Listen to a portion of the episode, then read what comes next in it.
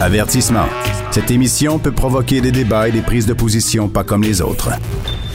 Vous écoutez Sophie Durocher. Aujourd'hui, 1er avril, ben évidemment, tout le monde, les enfants, les adultes, euh, se fait des petits poissons d'avril, des farces. Ha ha ha, mon Dieu, je t'ai bien eu, je t'ai tendu un piège.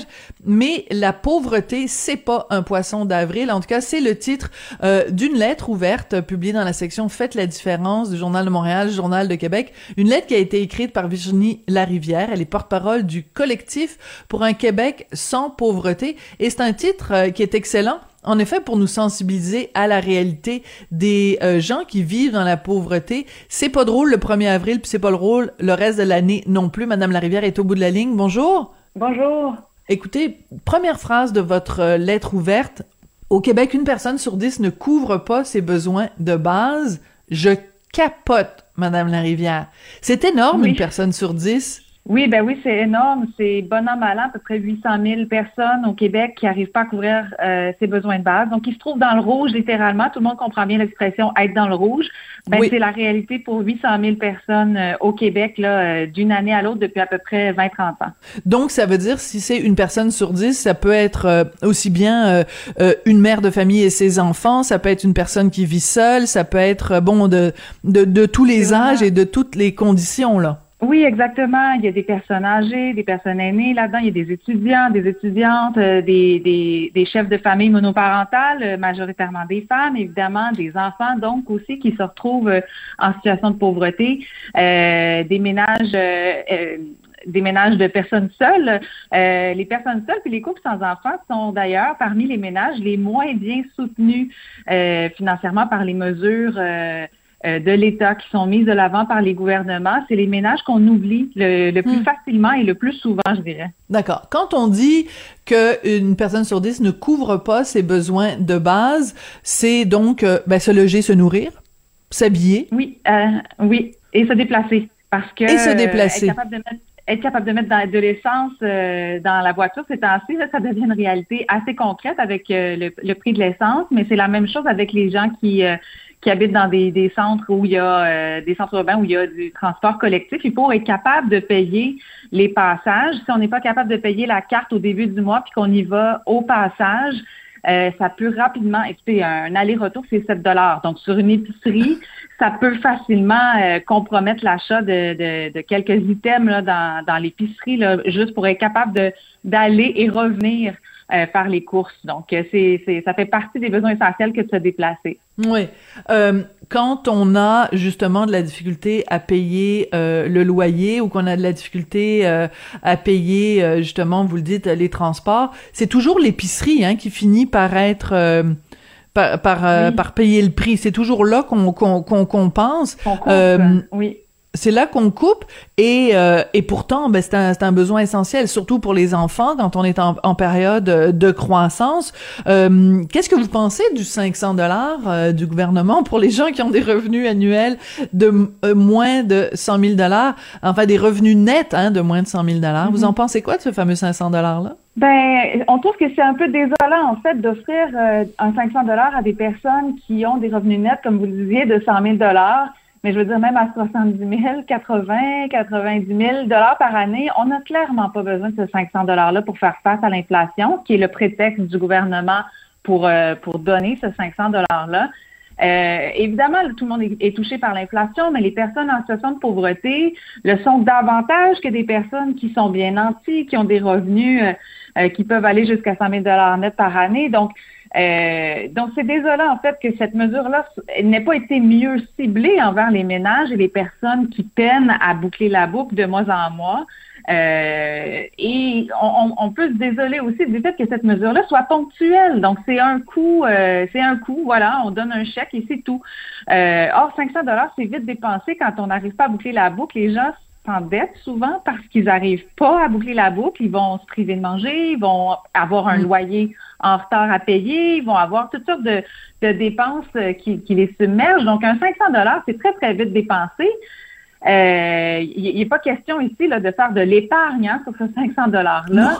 Euh, même, même si on a donné un 200 dollars en, en janvier dernier, là, qui était prévu dans la dernière mise à jour économique de novembre, Euh, malheureusement, ces sous-là, ce qu'on veut dépenser, ça ne fera pas une différence à, long terme pour les, personnes et les ménages en situation de pauvreté. Donc, on se serait attendu, avec les surplus budgétaires qu'on a vus, là, je veux dire, le gouvernement vient de mettre quand même 3,2 euh, euh, milliards de dollars dans cette mesure-là. On, le sait qu'il y a de l'argent, alors on ne comprend pas pourquoi le gouvernement refuse de mettre de l'avant des mesures euh, pérennes, des mesures structurelles qui vont hmm. réellement faire la différence dans la vie des personnes en situation de pauvreté. Il faut, il faut augmenter les prestations d'aide sociale. Une, personne assez sociale a une prestation de 726 dollars par mois. Ça n'a aucun sens. de sortir de la pauvreté. Mais non, ça n'a aucun sens. C'est impossible de sortir de la pauvreté quand on est tellement en situation de pauvreté. Vous comprenez? La, pauvreté empêche d'être capable de s'en sortir parce que les, possibles sont, sont bouchés, il n'y a, pas d'ouverture. Tu sais, c'est extrêmement difficile. Alors, on comprend mal pourquoi le gouvernement s'entête à, à aller de l'avant avec des mesures ponctuelles qui vont rien changer là, dans, dans le long terme pour la vie des personnes. Madame Larivière, je vous nomme aujourd'hui ministre des Finances. Vous faites quoi pour sortir euh, les Québécois de la pauvreté? Non, mais ma question est très sérieuse parce que le, nom de votre collectif, c'est un Québec sans pauvreté. Donc, on fait ça comment? ma question est pas du tout, euh, c'est pas un poisson d'avril. Elle est très sérieuse.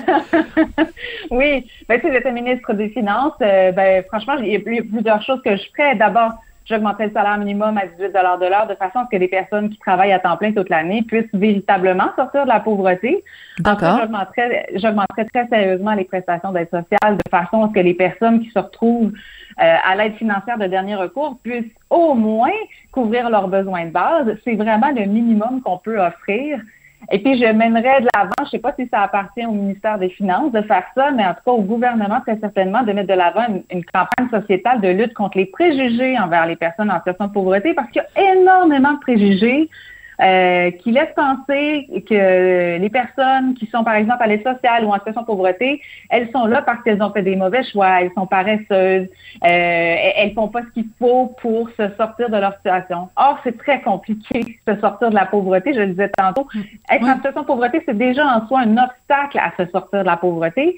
Donc, euh, c'est un obstacle aussi pour faire des bons choix. C'est impossible de faire des bons choix quand on a une prestation de 726 par mois.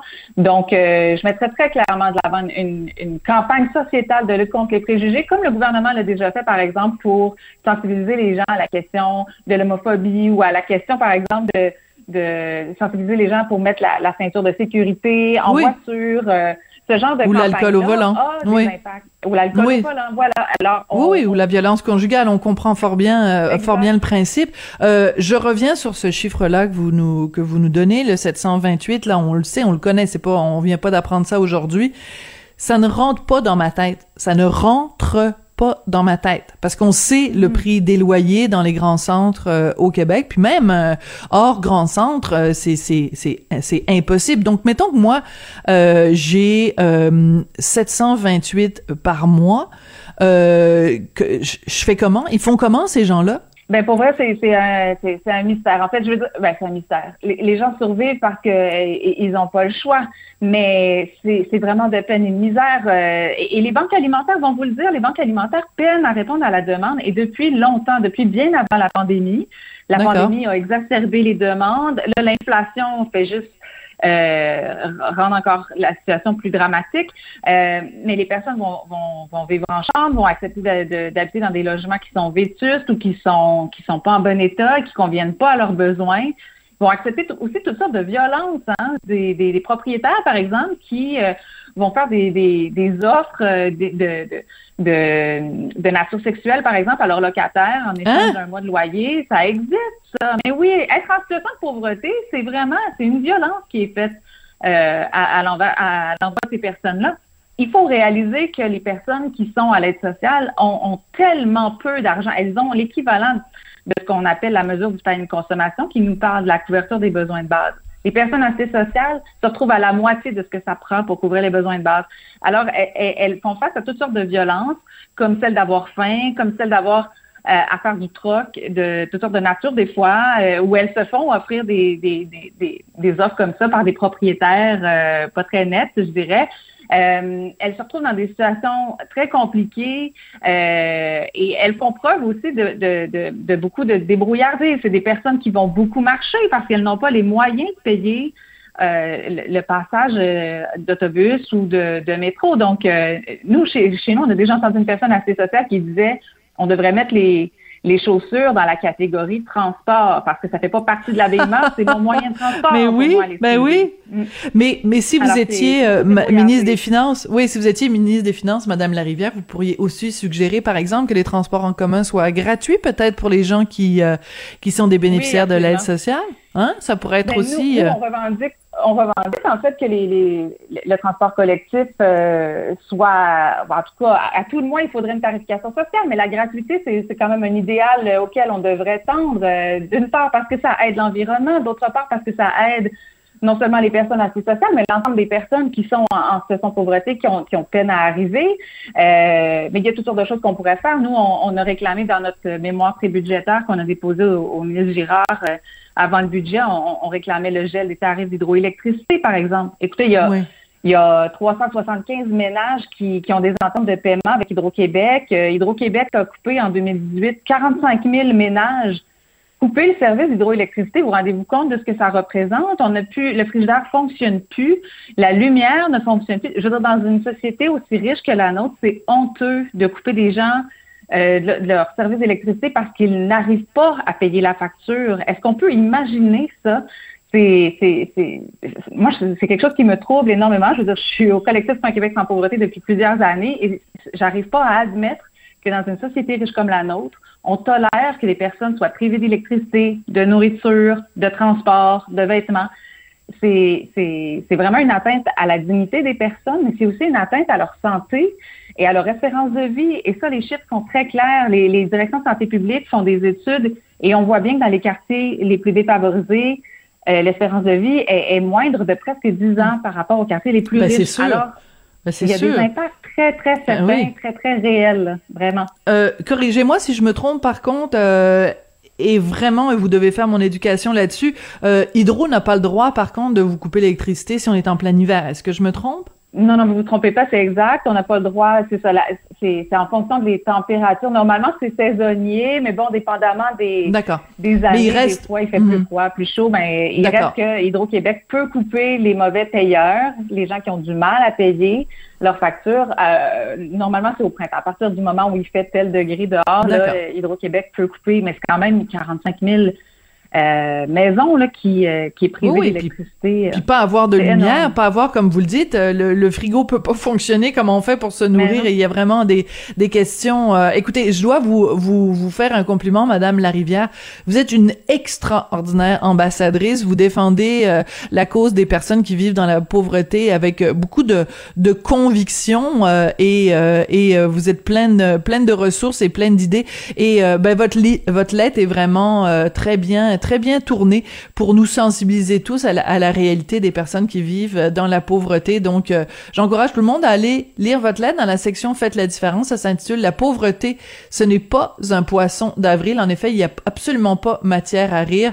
Euh, merci beaucoup d'avoir euh, contribué à nous ouvrir les yeux aujourd'hui. Merci, Madame Durocher. C'est bien gentil. Bonne journée. Virginie Larivière, porte-parole du collectif pour un Québec sans pauvreté. Euh, l'émission se termine sur cette note euh, assez assez grise, assez inquiétante. Hein? C'est absolument hallucinant quand même ce chiffre-là. Une personne sur dix qui couvre pas ses besoins de base dans une société riche comme le Québec, comme le disait Madame Larivière.